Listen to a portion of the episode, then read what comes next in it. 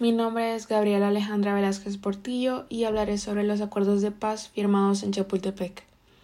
Después de varios diálogos y negociaciones, el 16 de enero de 1992, el gobierno y el Frente Farabundo Martí para la Liberación Nacional, o FMLN, finalmente le ponen fin a la guerra civil que duró 12 años, al firmar los acuerdos de paz en Chapultepec.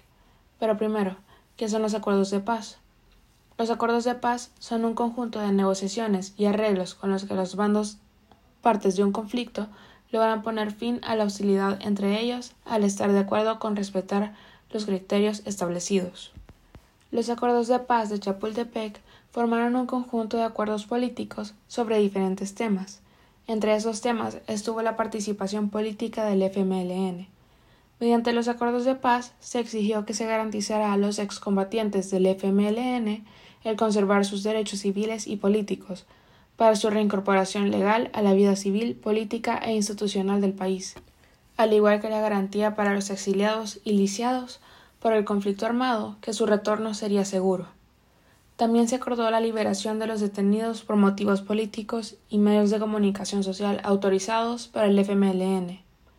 Finalmente se acordó que el FMLN tendría el compromiso y derecho a participar plenamente en la política, así como la legalización del FMLN como partido político y la garantía de espacios para el desarrollo normal de su partido.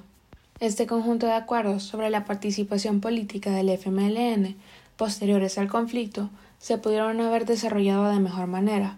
El FMLN se formó como partido, pero terminando el conflicto debían seguir las reglas de la democracia electoral y de la Constitución de la República.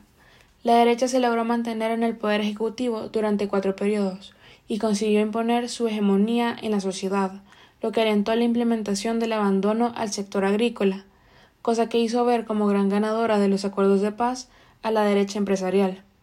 Se liberaron a los que habían sido aprisionados por motivos políticos y les dieron acceso a atención médica a los veteranos y lisiados.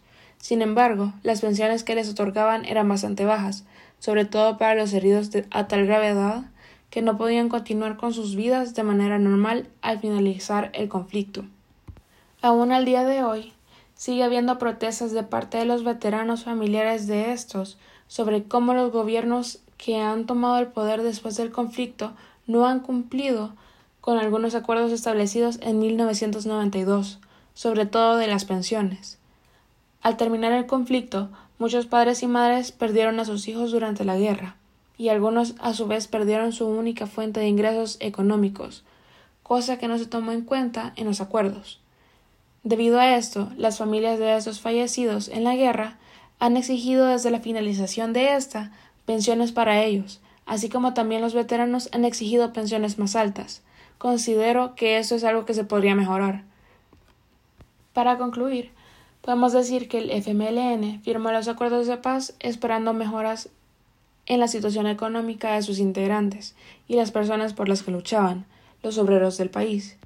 Si bien hubieron cambios importantes, muchos de los que sufrieron las consecuencias de primera mano de la violencia que vivía el país en esos tiempos, los veteranos, aún no han recibido o recibieron siquiera lo acordado.